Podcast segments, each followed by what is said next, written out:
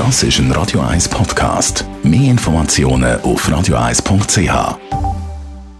Der Wohntipp auf Radio 1 wird Ihnen präsentiert vom Hauseigentümerverband Schweiz. www.hev-schweiz.ch Ja, Hundehalterinnen und Hundehalter kennen natürlich die Situation. Der Hund, der macht Geräusche, der bellt, der winselt, je nachdem. Thomas Oberlehrer ist vom Hauseigentümerverband Schweiz. Wie sieht denn das aus, wenn jetzt der Lärm die Nachbarn stört?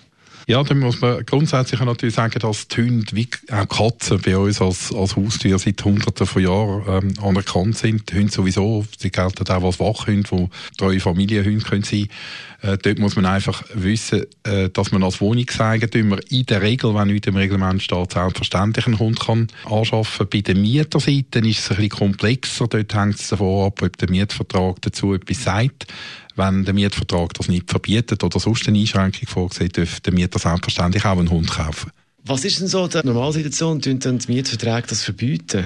Also es ist häufig so, dass die Formularmietverträge von der Hauseigentümerverband nicht ein äh, explizites Verbot enthalten, sondern die sehen vor, dass der Vermieter müsste um eine Bewilligung angegangen werden, meistens in Schriftform.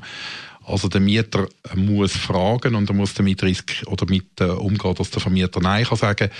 Äh, aber ein explizites Verbot ist selten in so einem Mietvertrag zu sehen.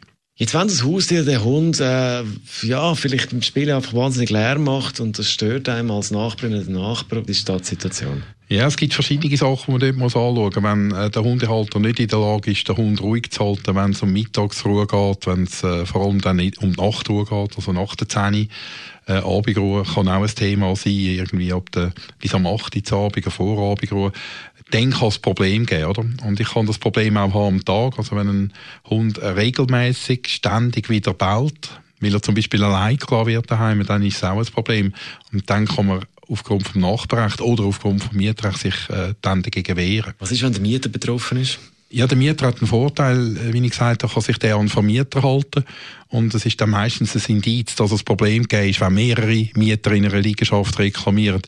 Und dann muss natürlich der Vermieter äh, handeln. Wenn das Problem tatsächlich virulent ist, muss er unter Umständen dann äh, den Mieter, der den Hund haltet, abmahnen und im schlimmsten Fall sogar äh, eine Kündigung androhen. Thomas Oberle ist es, Jurist vom Hauseigentümerverband Schweiz zum Thema Hundehaltung. Radio 1 Das ist ein Radio 1 Podcast. Mehr Informationen auf radio1.ch.